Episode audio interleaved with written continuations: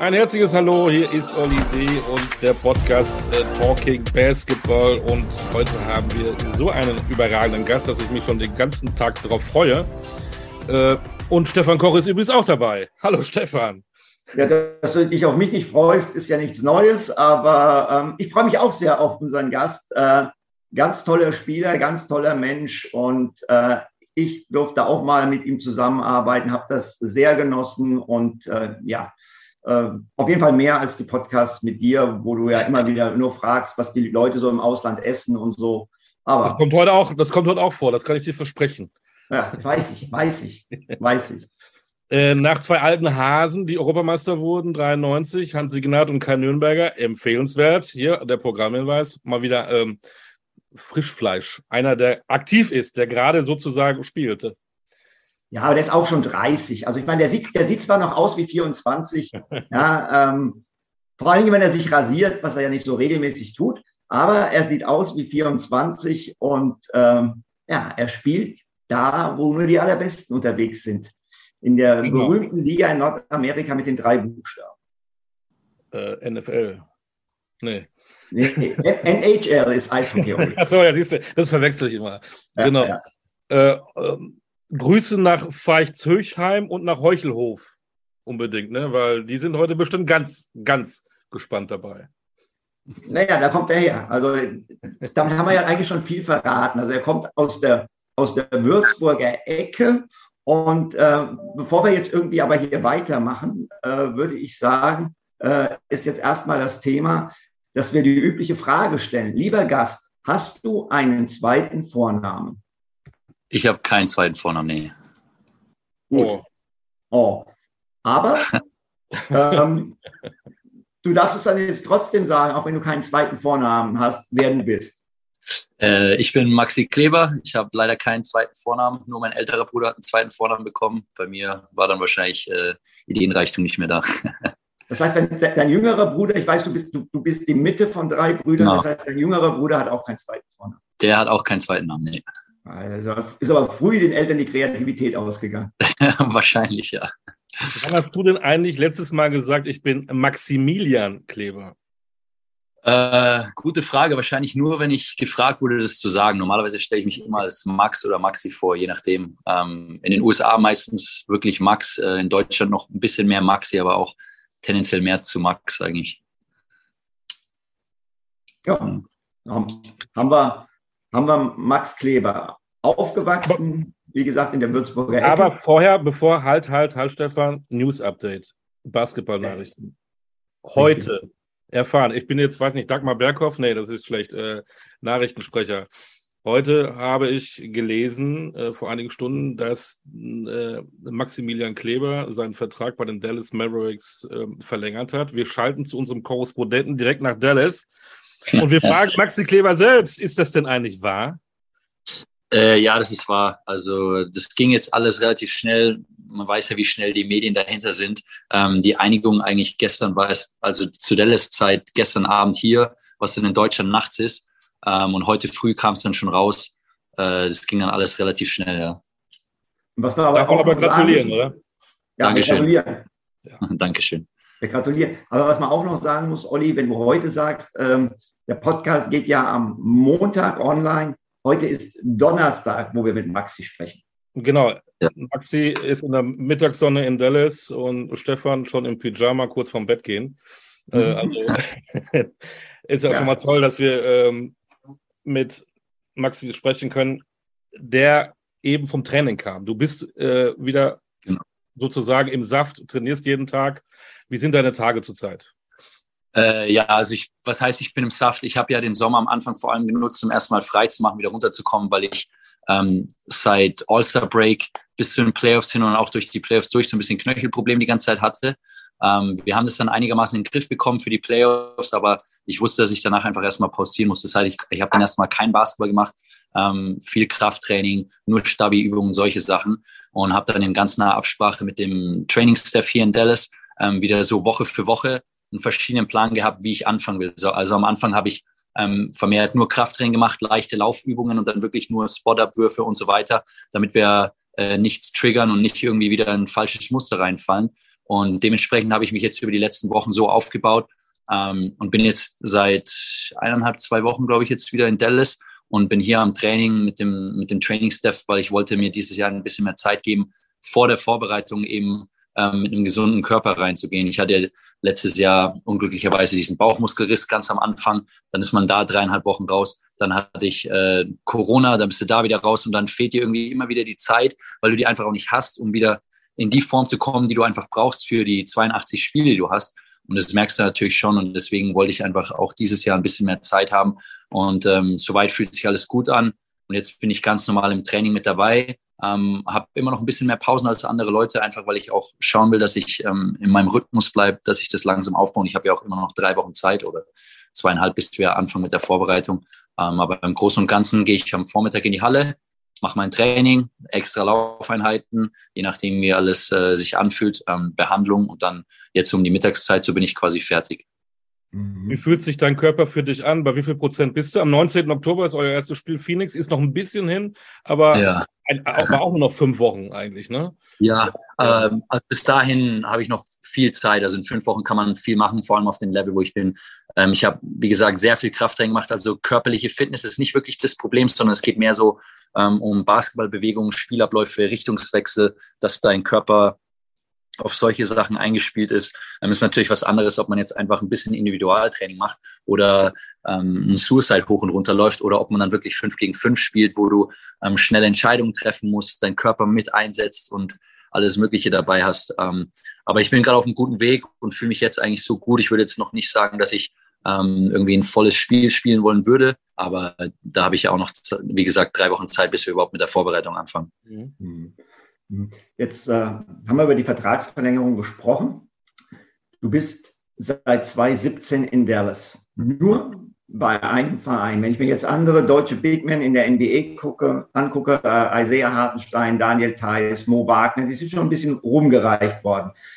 Ist das für dich ein Privileg, dass du in Dallas so dich verwurzeln konntest ja, also ich bin natürlich auf der einen Seite sehr dankbar, weil ich ähm, weiß es natürlich zu wertschätzen, was das auch bedeutet. Ähm, jetzt auch mit der Vertragsverlängerung für den Verein, aber ich weiß natürlich auf der anderen Seite, äh, genauso wie es den anderen Spielern erging, genauso kann es mir gehen. Das ist ein knallhartes Business und da, da wird nicht entschieden, weil die dich irgendwie mögen oder so, sondern wenn irgendwie was kommt, wo sie sagen, okay, wir müssen jetzt Maxi mit traden, dann passiert es auch. Also selbst wenn ich jetzt die Verlängerung gemacht habe, man ist eigentlich als Spieler nie sicher und wenn dann die Trading Deadline so im Februar kommt, da zittern alle Spieler so ein bisschen quasi, aber ähm, das ist was, woran man sich auf jeden Fall erstmal gewöhnen musste. Vor allem die ersten zwei Jahre war das für mich ganz komisch, weil ich ja das gar nicht kannte aus Deutschland, aber mittlerweile ähm, hat man sich dran gewöhnt und wenn es so ist, dann ist es so. Aber klar, ich, ähm, ich bin sehr dankbar, weil ich glaube, das, das gibt ja auch als Spieler einfach so ein bisschen so eine Routine. Du lernst die Menschen kennen, du lernst die Organisation kennen und alles Mögliche und hast da einfach ähm, ja, eine andere Bindung zum Verein, wenn du halt die ganze Zeit auch hier bist. Und deswegen fühle ich mich auch hier sehr heimisch, fühle mich sehr wohl.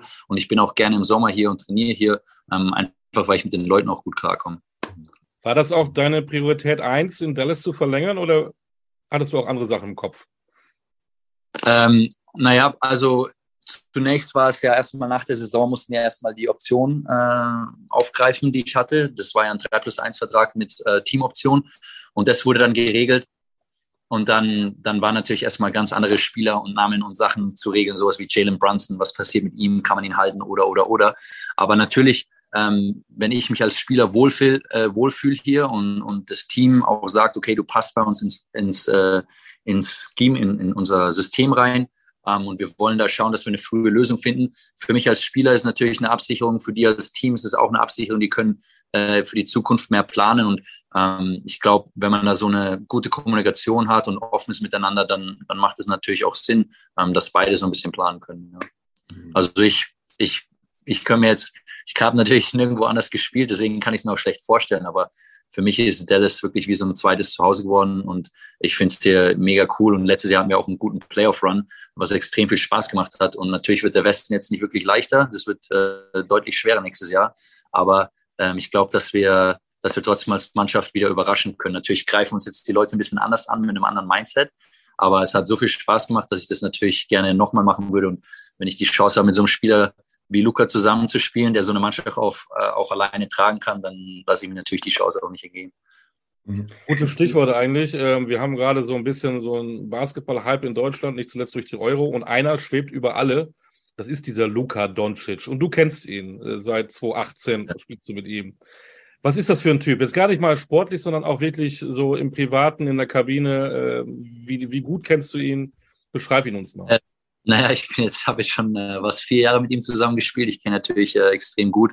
Ähm, ich glaube, über Basketball muss man nicht viel reden. Da, da kann jeder sehen, was es für ein Ausnahmetalent ist. Also er hat wirklich das komplette Paket und was bei ihm im, ähm, also seine, was ihn so ausmacht, ist seine Spielintelligenz. Also selbst wenn die Leute gedacht haben, er hat nicht die Athletik für die NBA, der spielt in seinem eigenen Tempo und navigiert alles so, wie er will. Und der kommt da über ein Pick and Roll und er macht die Entscheidung, wie er sie will. Und er wurde, er ist auch so viel besser geworden in den letzten Jahren mit Entscheidungsfindung und allem drum und dran. Als Typ, er ist natürlich ein sehr junger Kerl, ähm, er, er liebt es natürlich auch Spaß zu haben und rumzualbern und solche Sachen zu machen.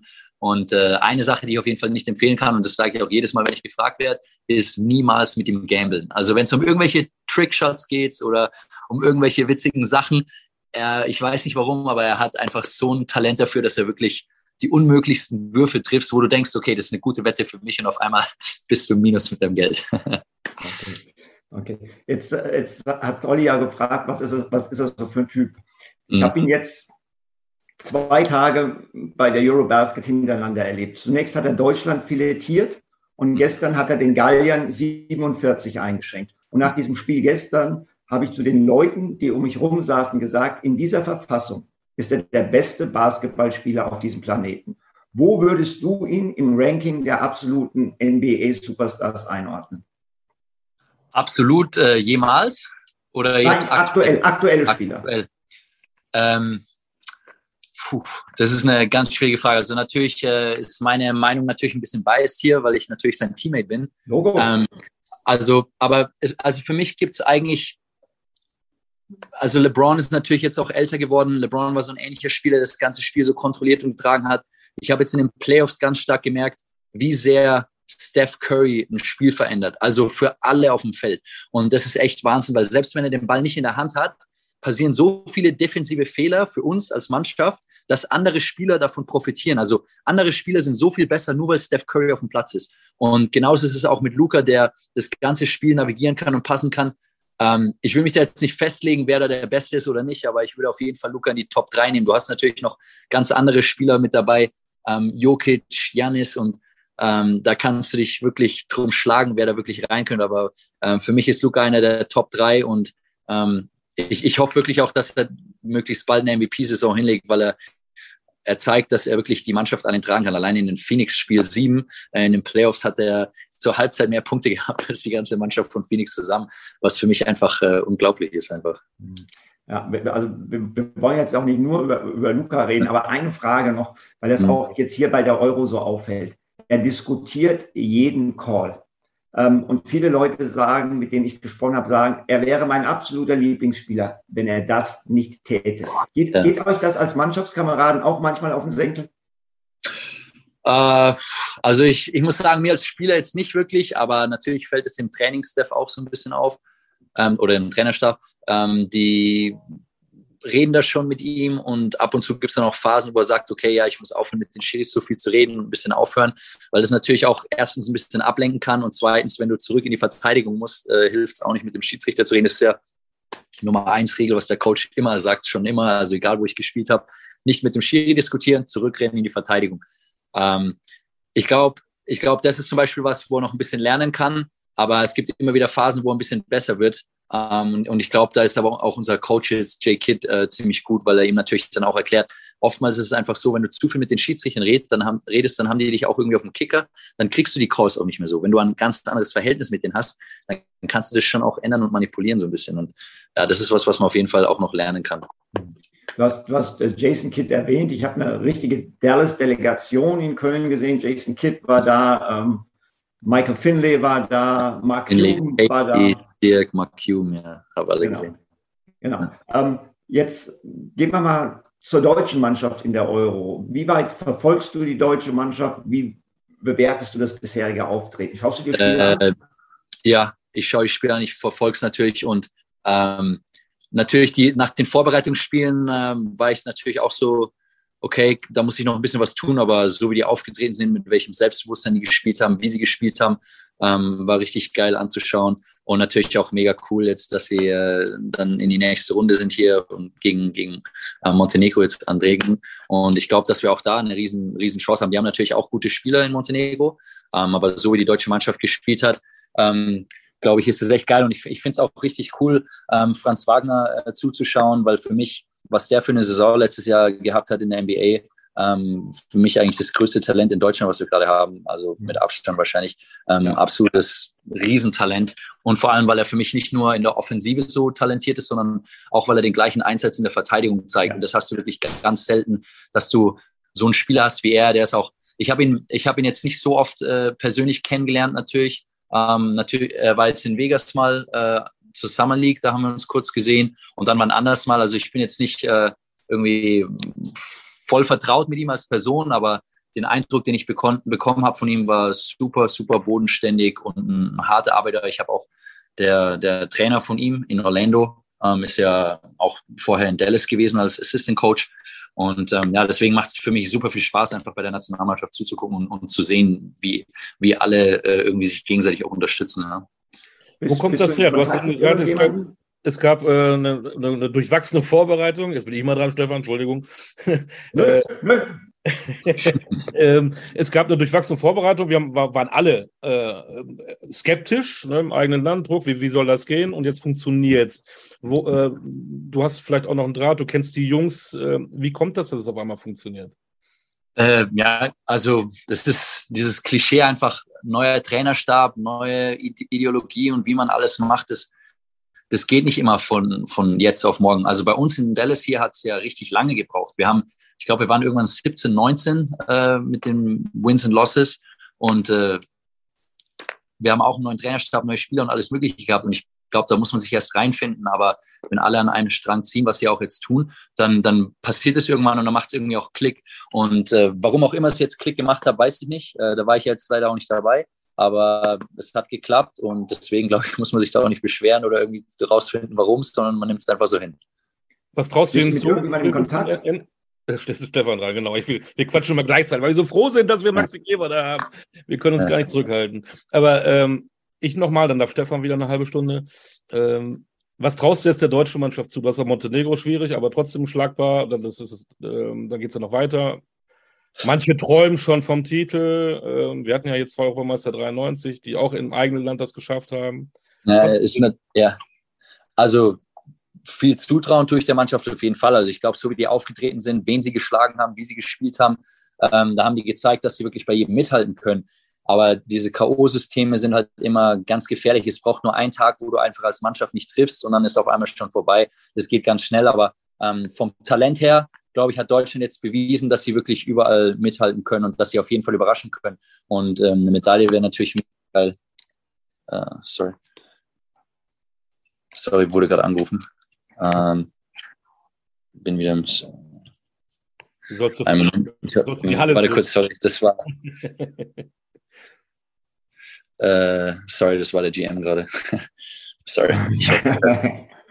Das ist doch nicht wichtiger als wir, Max. Was ist, nee, äh, ich, ja, äh, wir haben gestern versucht zu telefonieren, weil er, ähm, er war dann bei einem Event abends, als, äh, als sie geschrieben haben und alles, deswegen äh, alles gut. Okay. Um, ähm, gut, wir, wir, haben jetzt darüber geredet, wie weit kann die Mannschaft kommen. Im Viertelfinale geht es sehr wahrscheinlich gegen Janis.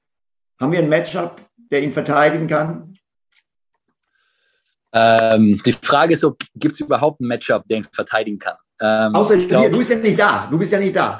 Ja, aber auch so, Janis ist äh, sehr schwer alleine zu verteidigen. Ich glaube, also für mich ist natürlich Daniel ist ein, ein Verteidigungsexperte für mich, der das, glaube ich, äh, physisch auch hinkriegt. Aber als, als alleiniger Spieler gegen Janis, das macht überhaupt keinen Sinn, weil der, der ist so lang, der macht einen Dribbling, der kommt immer zum Korb. Du musst irgendwie eine Lösung finden, als Mannschaft irgendwie so Druck zu machen, dass er diese leichten Korbleger nicht hat. Natürlich versuchen nicht zu faulen. Ähm, und, und es ist schwer. Also wenn wir hier gegen ihn spielen, müssen wir auch immer gucken, wie können wir das verändern, wie können wir das Feld kleiner machen, dass er nicht diese offenen Lücken sieht. In Europa ist schon mal ein bisschen besser, weil du in der Zone parken kannst als Verteidigung. Und das nimmt ihn ein bisschen weg, aber das scheint auch nicht wirklich zu helfen, wenn man so die Spiele anguckt von Janis. Ja. Ähm, Jetzt bist du diesen Sommer nicht dabei. Nächstes Jahr ist WM. Ja, Kannst du da schon was zu sagen? Ja, ja für mich. Ja, für mich war es natürlich dieses Jahr eine schwere Entscheidung, ähm, weil Nationalmannschaft EM im eigenen Land, ich glaube, was Geileres gibt es als Spieler eigentlich gar nicht. Aber ich habe, wie gesagt, die letzten zwei Jahre habe ich, im ersten Jahr habe ich mit der Achillessehne rumgemacht, äh, im letzten Jahr habe ich mit dem Knöchel rumgemacht und irgendwas hat halt einfach nicht gestimmt und das muss ich erstmal wieder auf Vordermann kriegen. Ähm, natürlich muss man auch einfach sehen, jeder Spieler hat so ein bisschen andere Vergangenheit, andere Geschichte. Ähm, ich möchte jetzt nicht groß rumheulen oder so, aber ich hatte auch sieben OPs in meinem Leben schon. Ja, ähm, und natürlich hast du dann einfach andere Prioritäten und musst auch einfach gucken, dich fit zu halten und dass, dass es passt. Aber ich habe immer gesagt, wenn ich gesund bin und wenn ich mich gut fühle und wenn ich auch normal rennen kann und keine kleinen Beschwerden habe, dann will ich auch auf jeden Fall spielen. Das Problem ist nur, ähm, wenn du eben Probleme hast, dann irgendwie zu sagen, okay, ich spiele jetzt den Sommer durch und gehe dann wieder in die Saison. Irgendwann machst du halt deinen Körper auch einfach nur noch kaputt. Ähm, und in den Bereich möchte ich halt nicht kommen. Aber grundsätzlich, ich möchte jetzt, deswegen habe ich den Sommer jetzt auch genommen und war mir ganz wichtig, möchte natürlich durch die Saison ganz fit kommen und weiterhin während der Saison auch noch aufbauen, dass ich dann im nächsten Sommer auch fit bin und dann auch spielen könnte, wenn, wenn ich, also wenn ich dann fit bin. Schauen wir mal auf die nächste NBA-Saison. Wird es die erste Saison, in der Maxi Kleber in Double Figure scored? Wird Zeit, oder? Du warst immer so knapp dran, 9, etwas und so ein Zeug. Ja, es ist, äh, es hängt immer ganz davon ab, wie, wie wir spielen, gegen wen wir spielen. Also ich, ich merke das natürlich schon auch. Ich meine, meine Aufgabe ist äh, 3D-Guy mehr oder weniger. Ja. Ähm, natürlich in den Playoffs war, war es ganz geil ab und zu, weil ich ähm, mehr involviert war. Dadurch, dass ich auf der 5 viel gespielt habe, ähm, haben wir den Fünfer einfach von der Zone weggebracht. Und dann hatten Guards wie Jalen Brunson, Spencer und Luca mehr Platz, um zum Korb zu ziehen. Und da war ich natürlich auch viel mehr involviert. Dann gab es auch mehr Würfe für mich und das hat auch richtig Bock gemacht. Aber im normalen Saisonverlauf, jetzt haben wir auch Christian Wood äh, neu unterschrieben, muss man erst mal gucken, wie jetzt die Verteilung wieder ist an Würfen. Und ich, ich war noch nie einer, der sich beschwert hat, äh, weil ich zu wenig Würfe oder so bekommen habe. Und das werde ich auch jetzt nicht werden. Ähm, wenn ich natürlich Double Figure score, das wäre ähm, natürlich traumhaft. Und das ist natürlich auch der Wunsch vom Basketball, weil, weil wenn man den Ball dann in den Korb reingehen sieht, das ist dann doch irgendwie was Besonderes. Und da kann jeder Verteidigungsexperte oder Verteidigungsspieler sagen, was er will. Einen Korb zu machen, ist einfach trotzdem geil. Ja. Ähm, jetzt, jetzt, jetzt hast du ja schon erwähnt, sieben OPs. Du warst ein extrem talentierter Nachwuchsspieler. Und es war immer die Sorge, wird es Maxi mit seiner Verletzungshistorie schaffen? Mhm. Nimm uns doch mal so ein bisschen durch diese Zeit, die ja für dich wahrscheinlich auch ein bisschen von Zweifeln geprägt war. Wie hast du das für dich erlebt? Wie hast du das geschafft? Ja, es ähm, war auf jeden Fall eine schwierige Zeit. Ähm, Im ersten Moment also bei meiner ersten großen Verletzung, das war ja der Kniebruch, ähm, da muss ich sagen, war ich in dem Moment fast ein bisschen erleichtert, weil ich einfach davor, das war so ein brutales Programm, was ich gefahren bin. Für mich persönlich natürlich hatte jeder ein anderes Empfinden. Ähm, aber ich war dann erstmal so, pff, endlich kann ich mal durchschnaufen. Ähm, war natürlich. Wie alt warst du da beim Kniebruch? Ich war 18. Ich war 18. Ja, und äh, ich lag dann im Krankenhaus für eine Woche, ähm, heftigste Schmerzen, aber ich war einfach mal froh, endlich mal durchschnaufen zu können, runterzukommen. Ähm, und das, das hat mir schon so ein bisschen die Augen geöffnet. Auf der anderen Seite kam der Arzt dann gleichzeitig rein und hat gesagt, ja, wir müssen erst mal gucken, ob du überhaupt noch mal Basketball spielen kannst in deinem Leben. Das war natürlich keine Nachricht, die du als 18-Jähriger hören willst. Aber in dem Moment habe ich mich damit erstmal gar nicht beschäftigt. Ich war wahrscheinlich auch ein bisschen äh, high auf Schmerzmittel, dass ich das gar nicht so wahrgenommen habe.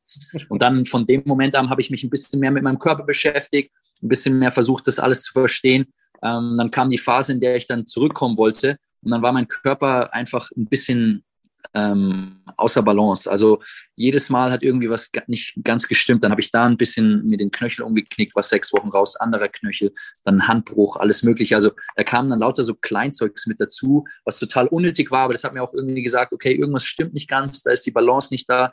Und ähm, das war für mich auf jeden Fall eine prägende Zeit. Ähm, ich habe sehr viel über meinen Körper gelernt. Ich habe sehr viele Leute kennengelernt, äh, die mit mir gut zusammengearbeitet haben. Ich glaube, ich habe auch wichtige, viele Freundschaften geschlossen im Moment äh, mit Leuten, die wirklich gezeigt haben, die kümmern sich um mich, die, die sind da für mich im Moment. Also natürlich auch die Familie.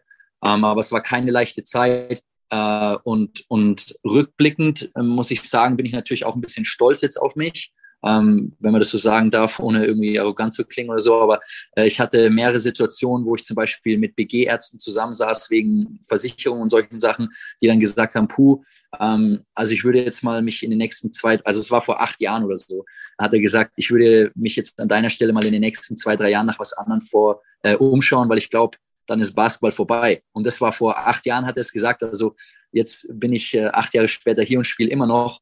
Und ich habe natürlich sehr viel Zeit investiert, hatte super Unterstützung, dass das auch alles geklappt hat.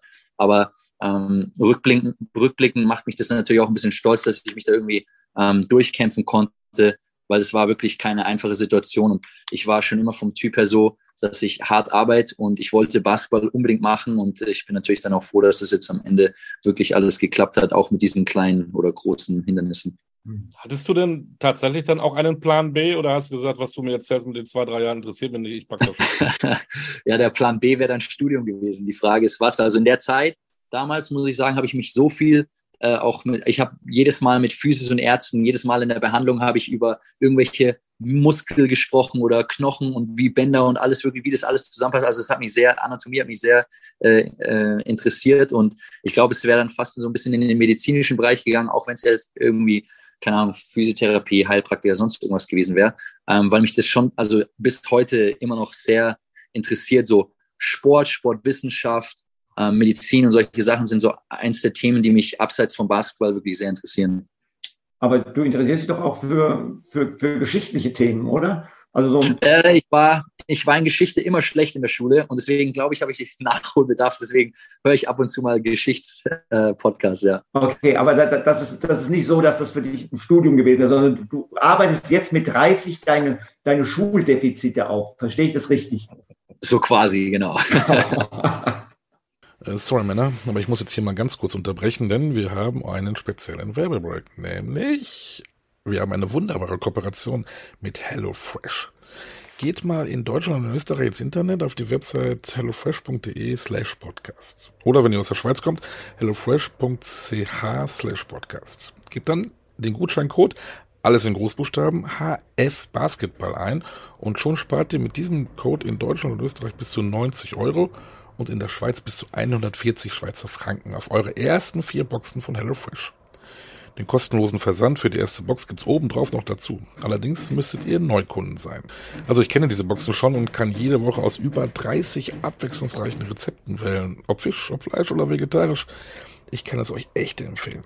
Gestern gab's bei mir Honig-Teriyaki-Burger an knusprigen Sesam-Kartoffelspalten. Ey, das war echt lecker. Im flexiblen Abo könnt ihr jederzeit die Lieferung anpassen, auch mal zwischendurch pausieren oder kündigen. Die Gerüchte sind wirklich frisch und was mir auch wichtig ist, mit hochwertigen Zutaten von zertifizierten lokalen Erzeugern. Und auch wichtig, die Verpackungen sind recycelbar und die Lieferung nachhaltig und klimaneutral. Also, in Deutschland oder Österreich hellofresh.de slash podcast, in der Schweiz hellofresh.ch slash podcast und gebt den Gutscheincode, alles in Großbuchstaben, HF Basketball ein. Viel Spaß mit HelloFresh und lasst es euch schmecken. Guten Appetit. Ey, ich bekomme jetzt echt Hunger. Leute, lasst uns mal schnell mit unserer Folge des Podcasts Talking Basketball weitermachen. Hattest ja. du als kleiner Junge äh, diesen naiven NBA-Traum schon oder hat er sich dann entwickelt äh, in der Zeit, wo du dann in die BBL gekommen bist oder nach Spanien gegangen bist? Also den naiven NBA-Traum hatte ich auf jeden Fall, aber das war, die Frage ist, wie ernst man das genommen hat. Also ich, ich kann mich auch an eine witzige Story da erinnern, die habe ich schon auch ein paar Mal erzählt. Mein Jugendcoach damals vom Heuchlof, ähm, der René hieß er, ähm, oder René heißt er immer noch, und mit dem habe ich mich dann auch äh, getroffen, als ich dann den Sprung in die NBA geschafft habe. Und damals, als in Würzburg ähm, die Baskets wieder angefangen haben, also da war ja erst keine erste Mannschaft, dann haben die es wieder aufgebaut, von Regionalliga hoch in die erste Liga aufsteigend gemacht. Da saß er und hat jeden Spieler rausgezogen. Ich glaube, das war für mich damals dann äh, U14 oder U16 zu dem Zeitpunkt. Könnte U16 gewesen sein. Und dann hat er alle Spieler gefragt, hey, sag mal, was ist dein Ziel mit Basketball? Was willst du erreichen? Und dann saß ich auch da und habe gesagt, ja, ich will natürlich in die NBA. Und dann hat er auch so ein bisschen gelacht und hat so gesagt, ja, äh, sehr gut. Also ich kenne jetzt nur einen Spieler, der es so wirklich rausgeschafft hat, der Dirk so quasi ähm, aus Würzburg. Ähm, aber ich sage es dir ganz ehrlich, Bundesliga sehe ich auf jeden Fall bei dir. Das Talent ist da. Ähm, ist gut zu wissen, weil die halt wissen wollten, mit welchen Spielern können sie arbeiten. Und dann habe ich mich mit ihm irgendwann doch mal wieder getroffen. Äh, und dann haben wir uns natürlich auch schlapp gelacht darüber, dass es dann doch mit der NBA geklappt hat. Weil wie hoch war die Wahrscheinlichkeit wirklich? Ähm, aber der Kindheitstraum war natürlich immer da, ja. Und wann wurde der Traum vom Kindheitstraum zu einem, ja, ein, ein Heranwachsender, wo du sagst, ich kann es da wirklich schaffen? Ich will diesen Traum auch wirklich erfüllen. Also die Na Naivität war dann weg. Ja, es war, ich war jetzt zweimal kurz davor und dann habe ich äh, beide Male Verletzungen gehabt. Ähm, also ich war einmal kurz davor, Summer League zu spielen und habe ein richtig gutes Workout gehabt. Also sie waren ähm, sehr beeindruckt mit mir und dann habe ich mich leider verletzt in dem Workout. Und dann gab es noch eine Situation. Und in den beiden Momenten war ich irgendwie so, okay, ich bin nicht so weit weg, aber ich bin noch nicht da.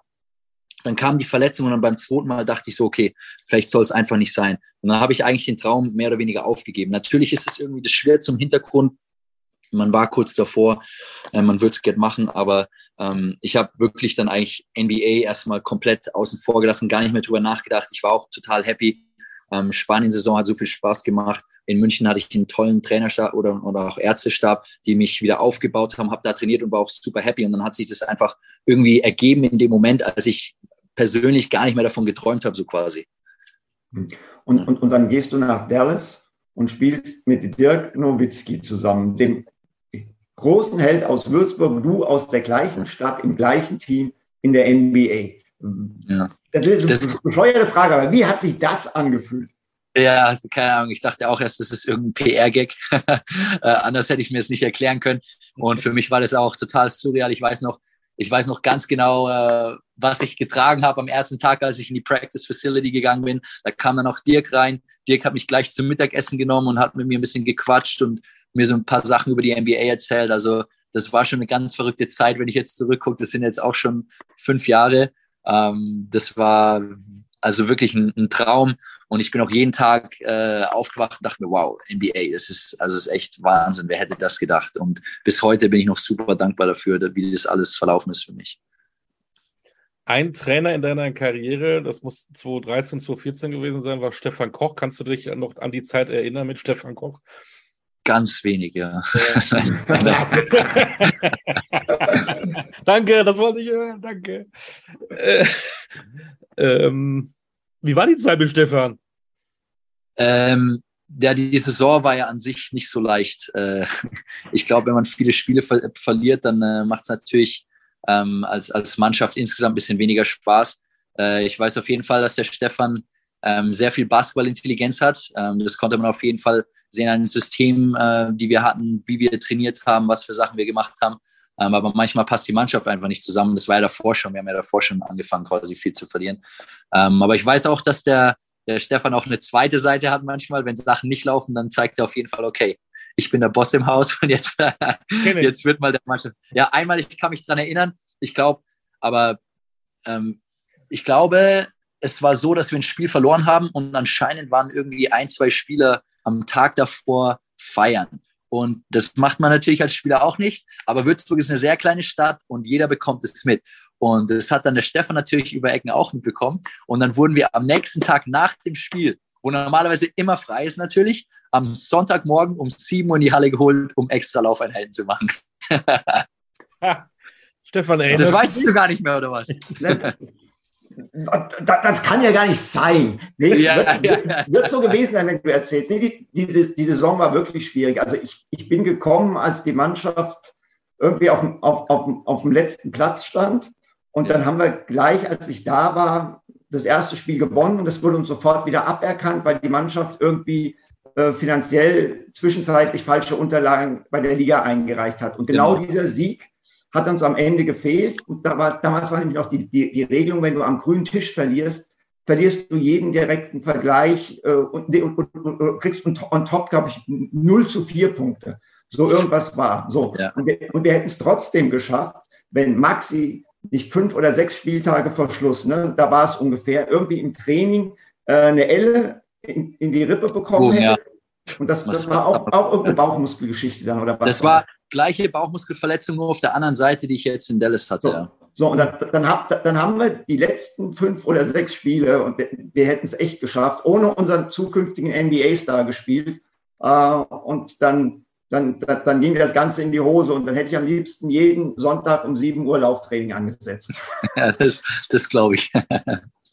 Als ich mir das eben so angeguckt habe, deine, deine, deine Vita, deine Jahre, habe ich gedacht, das war das Jahr mit Stefan Koch. Dann wolltest du ein bisschen sinnieren, ein bisschen Jakobsweg gelaufen, ein bisschen Santiago de Compostela gelandet und hast gesehen, genau. oh, da kann man ja auch Basketball spielen.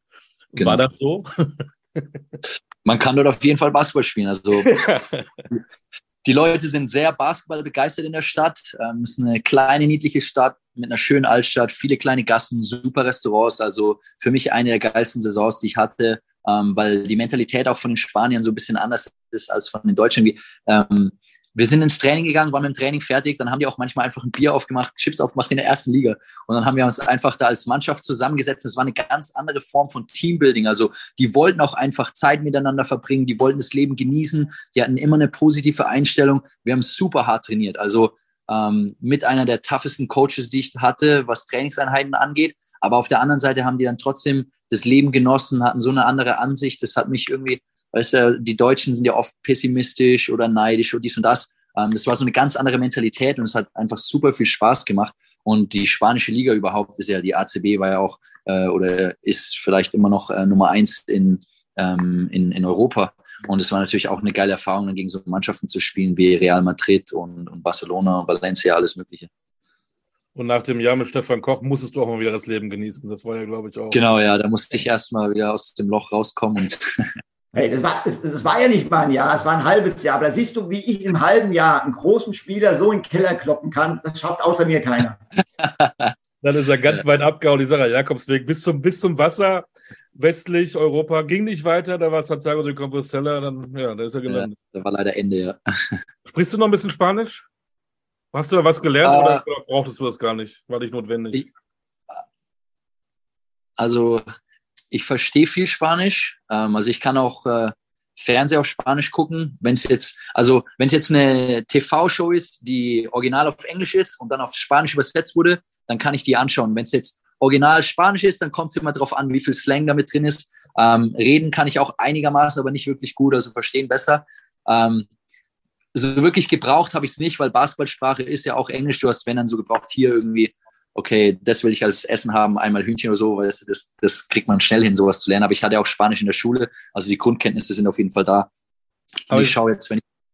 Ja. Weiter, Entschuldigung. Nee, wenn ich jetzt irgendwelche Serien anschaue, ähm, also mache ich eh fast nie, aber wenn, dann schaue ich, dass ich es auf Spanisch schaue, damit ich einfach da ein bisschen frisch bleibe. Aber wie war das für dich zum ersten Mal? Ja, erstmal, wie kam das zu diesem Kontrakt in Spanien und zum zweiten, der Mittelfranken, Mittelfranken ist Würzburg, ne? Der Mittelfranke, der nur in Mittelfranken. Nein, nein, nein, nein, nein. Unterfranken ist das. Das ist ein Unterfranke. Sag mal, Unterfranken. Unterfranken. Ist Oh, Entschuldigung. Äh, alles. Man soll Gott Unter für alles danken, auch für einen Unterfranken. Genau. Also, der Franke, der nur eigentlich fast im Frankenland war, geht auf einmal ganz, ganz weit in, in den Westen äh, an, die, an, die, an die spanische äh, Atlantikküste. Ja. Wie kam das dazu? Ähm, naja, nach der Saison war natürlich die Frage, was mache ich jetzt? Ähm, Würzburg ist abgestiegen. Ich wollte natürlich jetzt eigentlich in der ersten Liga bleiben und da spielen. Da gab es auch andere Interessenten in der Bundesliga. Und ähm, ich habe mir ganz lange, ganz viel mit meinem Agenten in dem Sommer gesprochen. Und dann hat er gesagt, hey, da gibt es auch diesen spanischen Verein und den kannte er schon. Der hatte schon Kontakte und hatte auch schon mal einen Spieler dort gehabt. Und äh, der hat gesagt, die die legen immer viel Wert darauf, Spieler zu entwickeln. Also es ist keine Mannschaft, die um die Meisterschaft wirklich spielt, sondern es ist eher so, machen wir die Playoffs oder geht es um den Abstieg. Aber die entwickeln ihre Spieler. Und dann bin ich hingeflogen und eigentlich im ersten Moment, als ich dann dort war und zurückgeflogen bin, dachte ich mir auch so, oh, ich weiß nicht, irgendwie bin ich mir ein bisschen unsicher. Ich glaube, ich würde lieber äh, in Deutschland erste Liga spielen. Und ich weiß nicht warum, aber intuitiv habe ich dann mich doch für Spanien entschieden und war, wie gesagt, eine der besten Entscheidungen, die ich wahrscheinlich in meinem Leben so getroffen habe. Ähm, und da bin ich auch dankbar zum Beispiel für die Zusammenarbeit mit meinen Agenten. Ähm, und mit dem Agenten bin ich jetzt auch immer noch, auch wenn mir schon mehrmals gesagt wurde, hey, keine Ahnung, ich würde einen größeren Agenten nehmen, dann hast du mehr Druck mit bla bla bla, wie es halt in diesen Geschäften ist. Aber ähm, meine Agenten, also der Jan und der Guy, die waren immer treu zu mir, die haben mich immer unterstützt. Ähm, und auch damals schon haben die nicht gesagt, hey, wir wollen, dass du zu dem Verein gehst, weil da gibt es mehr Geld und dann gibt es auch mehr Geld für uns, sondern denen ging es immer darum, was ist die beste Situation für Maxi. Und ähm, ich würde auch sagen, dass meine Agenten und die Entscheidungen, die wir zusammen getroffen haben, sind ein groß, äh, dass das ein großer Teil davon ist, warum ich jetzt an der Stelle bin, wo ich bin. Aber es war nur ein Jahr, ne? Es war nur ein Jahr. Also es war auch nur abgesehen ein oder zwei Jahre so quasi. Also das ist mehr oder weniger so ein Sprungbrettverein für die viele Spieler oder für talentierte Spieler. Und ähm, bei mir war es halt dann so, dass nach einem Jahr, gut, ich habe mich auch schwer verletzt, aber in, in dem Jahr bin ich ja rübergegangen, wollte die Summer League spielen. Und äh, da bin ich dann aber zu München gekommen danach. Mhm. Ist ja auch exotisch. Wenn der Franke nach Bayern muss. nee, nee, nee, das ist, das ist gar nicht so exotisch. Maxi war sein ganzes Leben ein großer FC Bayern München Fußballfan.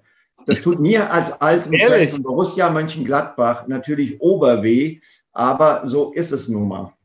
Stern des Südens. ja, ich war, also wenn du mich, ich war jetzt nie groß im Fußball drin, wenn du mich gefragt hättest, wäre ich wahrscheinlich Bayern-Fan gewesen. Für mich war das natürlich eine Riesenehre, dann als Spieler ähm, beim FC Bayern aufzutreten. Ja.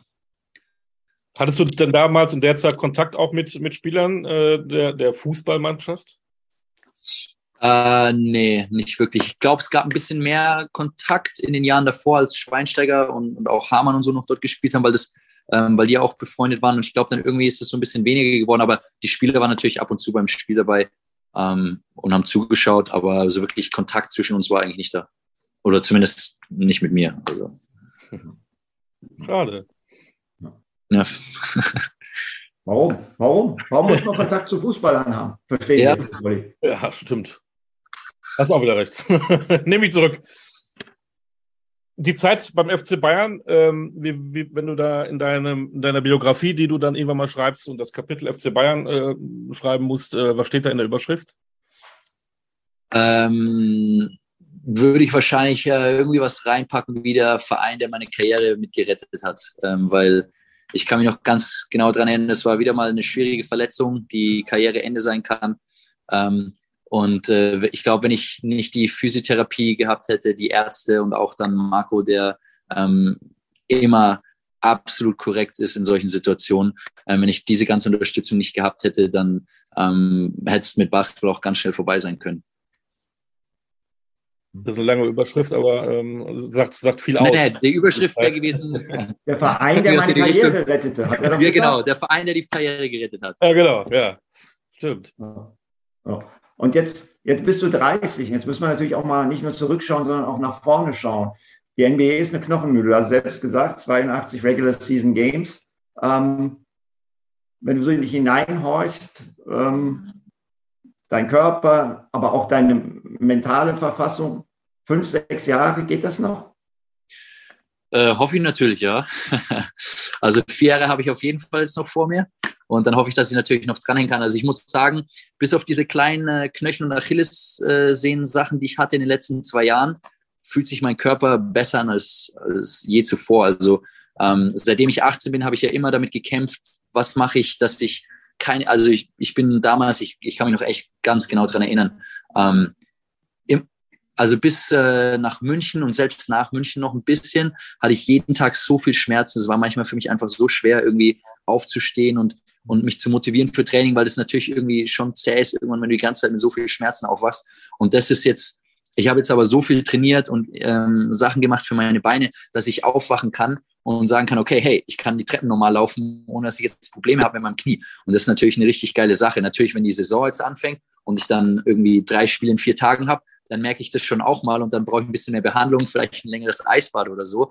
Aber im Großen und Ganzen, glaube ich, habe ich wirklich sehr gut auf meinen Körper in den letzten Jahren geachtet, also alles drumherum, auch wenn es um Ernährung geht und solche Geschichten, ähm, dass ich dass ich hoffentlich auf jeden Fall noch äh, viele Jahre vor mir habe. Aber ich möchte natürlich als Spieler, muss ich auch ehrlich sagen, den Zeitpunkt finden, wo ich dann sage, äh, ist es das jetzt noch wert? Ich möchte auch irgendwann mal natürlich Familie und Kinder haben und möchte mit meinen Kindern ähm, Sport machen können oder einfach mal auf den Freiplatz gehen können und, und mich bewegen können, ohne dass ich einen Krückstock brauche, so quasi. Also muss man einfach die richtige Zeit finden und deswegen ähm, ist auch für mich wichtig, dass ich immer im Austausch bin mit meinen Ärzten jedes Jahr nach der Saison und schaue, wie sieht der Körper aus, wie fühle ich mich und so weiter. Ähm, du sagst ja die Diskussion. Ärzte, sind das immer noch Ärzte aus München? Ja, also ähm, mit dem Jochen habe ich jetzt äh, schon vor München zusammengearbeitet und der hat für mich immer die besten Entscheidungen getroffen. Der hat mir schon durch so viele Sachen geholfen und ähm, mit dem treffe ich mich jeden Sommer. Also egal, ob ich jetzt groß Behandlung brauche oder einfach irgendwie nur ein Checkup will, ähm, ist immer für mich da und hilft mir immer und ähm, wahrscheinlich mit der kompetenteste äh, Arzt, äh, den es so auf der Welt wahrscheinlich gibt. Das ist ein bisschen die Diskussion, die du gerade so auch gesagt hast, oder die Gedanken im Kopf, äh, die man bei äh, Dirk Nowitzki ja auch dann geführt hat, ob er nicht doch ein oder zwei Jahre hätte früher aufhören sollen. Wenn man ihn gesehen hat, so wie er auch gelaufen ist oder gegangen ist, der Körper, der macht da schon einiges mit. Und gerade bei, bei Menschen, die ein bisschen mehr Gewicht rumschleppen ne? Ja. und groß sind. Ne? Ja, bei Dirk muss man natürlich sagen, es waren auch noch 21 Saisons, das ist natürlich nochmal ein ganz anderes Level, plus jedes Jahr Sommer. Ähm, das, das haut schon rein, wenn der Körper keine Pause hat. Auf der anderen Seite hat er natürlich dann auch die Chance gehabt, einen riesen Rekord zu brechen. Und man weiß nicht, wie wäre es gewesen, wenn man zwei Jahre früher aufgehört hat. Aber ich glaube, da sollte man auch nicht zurückgucken und nachtrauen. Das sind Entscheidungen, die man getroffen hat, weil man in dem Moment gedacht hat, das ist die richtige Entscheidung. Und im Nachhinein ist es das auch trotzdem noch. Jetzt muss man halt trotzdem schauen, dass man irgendwie im Nachhinein einfach vielleicht irgendwie sich mit Leuten zusammentut und an, an Dingen arbeitet, dass, dass, es besser wird, weil ich glaube, es gibt immer irgendwie einen Weg, ähm, dass man Sachen wieder besser machen kann. Aber klar, das ist so im Hintergrund. Du siehst viele Sportler, die irgendwie am Ende dann Probleme haben. Also jetzt mal abgesehen von Dirk, da gibt es auch ganz viele andere Beispiele. Und in den Bereich möchte ich dann irgendwann trotzdem nicht reinkommen. Und deswegen ist es ganz wichtig, da eine enge Absprache zu haben und eben auch Ärzte zu haben, denen du vertrauen kannst, die dann auch sagen, hey, also so sehe ich das jetzt gerade und dann kann man eine Entscheidung treffen. Karriere vom Körper, weg vom Körper. Ähm, du bist zwar schon 30, wie der liebe Stefan das gesagt hat, du bist aber auch irgendwo auch erst 30. Äh, ab wann willst du dir dann so Gedanken machen, was du nach der Karriere machen möchtest? Machst du das jetzt schon oder ähm, du, ich habe noch ein, zwei, drei Jahre, äh, dann ja. für genug? Sehr gute Frage. Also ich, die Frage beschäftigt mich öfter mal. Wir haben ja vorhin schon mal ein bisschen thematisiert, was sind so Dinge, die mich beschäftigen oder die mich interessieren. Die Frage ist, will ich wirklich in den Bereich reingehen? Ähm, ich glaube, Coaching würde mir auch Spaß machen. Auf der anderen Seite habe ich dann wieder den gleichen Lifestyle. Und ich glaube, irgendwann einfach mal so ein geregeltes Wochenende wäre doch mal was Schönes, ähm, weil es dann auch ein bisschen zeitlich mehr übereinstimmt mit deinem Freundeskreis. Jetzt komme ich auch im Sommer heim, habe natürlich unendlich viel Freizeit und alle arbeiten. Ähm, also es ist eine schwierige Frage. Ich bin mir nicht hundertprozentig sicher. Ähm, solche Dinge wie Spiele kommentieren haben mir auch sehr viel Spaß gemacht, äh, als ich die NBA-Spiele nachts kommentiert habe. Ähm, Podcasts machen Spaß, alles mögliche. Ich glaube, da gibt es so viele Sachen, die man machen kann. Und ich habe ja dann zum Glück auch den Luxus, dass ich ähm, so ein bisschen ausprobieren kann, was macht mir Spaß, ähm, in welche Richtung will ich gehen. Und ähm, ja, ich so hundertprozentig, was ich dann machen will, weiß ich aber jetzt noch nicht. Nee. Wird es denn so sein, dass dein Karriereende auf jeden Fall in der NBA sein wird oder gibt es eine 0, was weiß ich, wie viel Prozent Chance, dass du nochmal in Deutschland aufschlägst? Also, wenn du mich so fragst, würde ich eigentlich äh, ziemlich sicher sagen, dass äh, NBA das Karriereende sein wird. Ja. Ich glaube, ich glaub, wenn ich, wenn ich sage, okay, das reicht jetzt, ähm, dann ist wahrscheinlich auch körperlich so weit, dass ich sage, ich möchte mir mich dann nicht nochmal durch eine Saison zwingen. Natürlich wäre das geil, irgendwie nochmal als Abschied ähm, einfach nochmal irgendwie entweder im Heimatverein zu spielen oder ähm, bei München einfach auch als, als Veteran so Spielerunterstützung oder sowas dabei zu sein. Das ist eine coole Idee, aber ich glaube körperlich, wenn ich sage, es reicht, dann, dann reicht es wahrscheinlich wirklich. Ähm, noch ein bisschen Privates zum Schluss. Die, die dich nicht so kennen, was machst du so nebenbei in, in Dallas? Wie lebst du? Was, was, was sind deine Hobbys? Du guckst wahrscheinlich nicht unbedingt, was in Deutschland so alles passiert, denn du hast genug wahrscheinlich Ablenkungsmöglichkeiten in Dallas. Ja. Ja, was mache ich so den ganzen Tag? Es hängt natürlich davon ab, was das für ein Tag ist. Wenn jetzt, also die, die Tage hier vor der vor Saisonbeginn sind natürlich extrem cool. Da habe ich am Vormittag Training. Ich komme so gegen halb zwei, zwei nach Hause und dann habe ich den Tag mehr oder weniger für mich. Ähm, ich äh, treffe mich oft auf einen Kaffee mit zwei meiner Teammates, die auch Kaffee genießen, ähm, setze mich dann hin. Im ersten Moment telefoniere ich oft mit Familie oder Freunde auch, weil ich natürlich mit, äh, mit der Distanz einfach ähm, auf dem Laufenden gehalten werden will. Ich habe einen Neffen und eine Nichte, ähm, mit denen ich gerne FaceTime. Ähm, da verpasse ich nämlich ansonsten viel zu viel, wenn man jetzt wirklich ein Jahr lang weg ist. Ähm, Onkel Maxi. Ich lese Onkel Maxi. Onkel Maxi, genau, ja. seit eineinhalb Jahren jetzt und seit einem Jahr zweifacher. Ja, cool. ähm, ansonsten, ich, ich lese gerne. Ähm, manchmal habe ich so Phasen, wo ich ein bisschen zu wenig lese, aber jetzt äh, habe ich wieder so einen, einen Groove gefunden, dass ich wieder ein bisschen mehr lese und dann möchte ich auch wieder reinkommen. Ähm, ansonsten natürlich auch ab und zu mal eine TV-Show oder sowas. Äh, ich habe eine Gitarre hier rumliegen, die ich jetzt deutlich weniger anfasse als sonst. Ähm, aber ich klimper ab und zu trotzdem noch ein bisschen rum. Ähm, und sonst treffe ich mich eigentlich hier mit meinen Teammates oder Kumpels und wir gehen was essen oder sonstige Geschichten. Ich habe da noch, noch eine Frage. Du warst jetzt auch im Sommer in Deutschland. Du kriegst mhm. den Alltag in den USA mit, auch mit den ganzen Schlagzeilen, politisch und so weiter. Und dann bist du in Deutschland. Wo ist da der große Unterschied? Thematisch oder in der Art und Weise, wie die Medien berichten? Fällt dir da was auf? Äh, also es kommt natürlich darauf an, wo du jetzt reinschaust, in, in welche, in welche Kategorien. Also ähm, wenn es um Berichterstattungen geht, wegen irgendwelchen dramatischen Dingen. Hier hast du ja auch die zwei Channel. Du hast ja auch Fox und CNN, die so komplett anders berichten, so mehr oder weniger. Also ganz interessant war es anzugucken, wenn, wenn die Wahlen sind, ähm, wie das komplett anders dargestellt wird oder auch wenn, wenn dann die eine Partei gewonnen hat und dann der Präsident quasi auf dem einen Sender immer runtergemacht wird und auf dem anderen Sender äh, wird er gehypt. Ähm, das ist irgendwie in den Medien schon ein bisschen extremer dargestellt, als ich das jetzt aus Deutschland kenne. Aber Berichterstattung an sich, ich glaube, wenn, wenn man mich fragt, ich glaube, ich würde, natürlich thematisiert man auch viele negative Sachen einfach, weil, weil es einfach ähm, mit dazugehört, dass man, es passieren nicht nur gute Dinge in der Welt, aber ich glaube, generell würde ich mir manchmal wünschen, dass Medien auch ein paar mehr positive Sachen berichten einfach. Ja. Aber das ist so ein grundsätzlicher Gedanke, das hat jetzt nichts damit zu tun. Ich glaube einfach, Berichterstattung hier ist, äh, ja, wenn es um Politik geht, sehr zweiseitig. Also gibt's äh, kommt es wirklich darauf an, welchen Sender du anschaust und je nachdem bildest du dir dann quasi deine Meinung. Haben denn die Amerikaner andere Probleme als die Deutschen, wenn du das so siehst? Reden wir über andere Sachen, über andere Krisen als die Amerikaner? Oder ist es das doch sehr ähnlich? Ähm, ich glaube, so grundsätzlich Probleme der Menschheit sind wahrscheinlich relativ ähnlich, aber die USA hat wahrscheinlich andere Probleme alleine, wenn du jetzt äh, guckst wegen, wegen dem Krieg und was passiert jetzt über den Winter mit Gaspreis, alles Mögliche und solche Geschichten. Ich glaube, da haben wir gerade jetzt, wenn so spezifische Themen, andere Thematiken, aber im Großen und Ganzen, glaube ich, äh, haben Menschen immer die gleichen Probleme. Also egal, wo man hinschaut, egal, ob das jetzt, ob es jetzt dann um Gas geht oder irgendwas anderes, äh, man findet immer irgendwie was. Spannend. Stefan, bist du mal da? Stefan ist müde, weil wir haben ja jetzt ja schon fast zehn in, in Deutschland abends. Ne? Dann liege ich normalerweise in der, dann liege ich normalerweise in der Bubu-Kiste. Genau. Äh, Schlafzeit. Tiefschlafphase 3 und träumt vom Podcast Talking Basketball mit Maxi Kleber, oder? Aber es ist ja. kein Traum, Stefan, es ist Wirklichkeit. Wir haben Maxi Kleber. Ja, natürlich. natürlich. natürlich. Nee, ich würde sagen, ähm, Maxi, ganz lieben Dank. Ähm, du, du musst ja noch den GM zurückrufen. Ja, ja. ja. Der, der, der, hat, der hat mich übrigens auch kontaktiert, ob ich nicht mal vorbeikommen kann, morgens um 7 Uhr eine Laufeinheit in der Halle zu machen. Ja, ich ähm, glaube, das würden die Spieler hier lieben, wenn man sowas macht. Und da du also, gesagt hast, dass du. Da steht sofort die Gewerkschaft auf dem Tisch, oder? Ja, das, da wäre direkt, äh, das wäre der Katapult für seinen eigenen Sitz auf jeden Fall. Ja, genau. Ja. Und ähm, da du gesagt hast, Podcast vielleicht in Zukunft, äh, wenn Stefan mal nicht kann, würdest du einspringen? Äh, ja, können wir machen, können wir mal ausprobieren, ob das überhaupt gut geht. Äh, ich habe ja selber keine Ahnung, ob ich das gut kann oder nicht, aber ein Versuch wäre es wert. Ja, ich glaube auch, das wäre cool. Aber neben, neben Olli kannst du nur gut aussehen. Ja.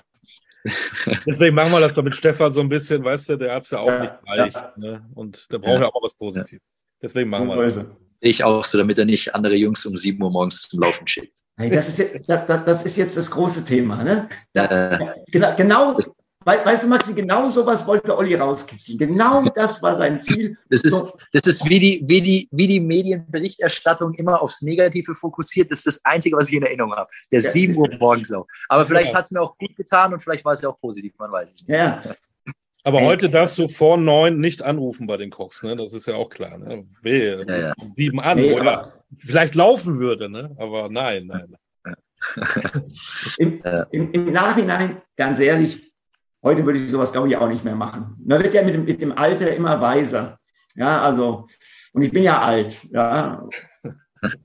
Es ist, es ist immer interessant zu sehen äh, an den verschiedenen Coaching-Styles, ähm, wie die mit Spielern umgehen. Aber wenn, was ich jetzt so als Spieler gelernt habe, ist, ähm, natürlich, du brauchst gewisse Härte und du musst dich auch mal durchsetzen, aber Spielerbestrafung und sowas kam noch nie wirklich gut bei Spielern an, dass es dann wirklich auch langfristig geklappt hat. Natürlich gibt es immer so Phasen, wo du dich durchprügeln kannst, aber so diese alte Schule mit Prügeln, Prügeln, Prügeln ist eigentlich wirklich veraltet. Aber das ist natürlich auch Ansichtssache. Da können die, können, da können die Zuhörer sich da Gedanken drüber machen, ob das jetzt stimmt oder nicht. Nee, das ist, das ist nicht Ansichtssache, Maxi. Genau das ist so. Also äh, Das stimmt, das stimmt hundertprozentig, was du sagst. Also diese, ja. die, die, dieser Stil, der, der funktioniert in Ausnahmesituationen, aber das ist nichts, womit du, womit du dauerhaft agieren kannst. Ja.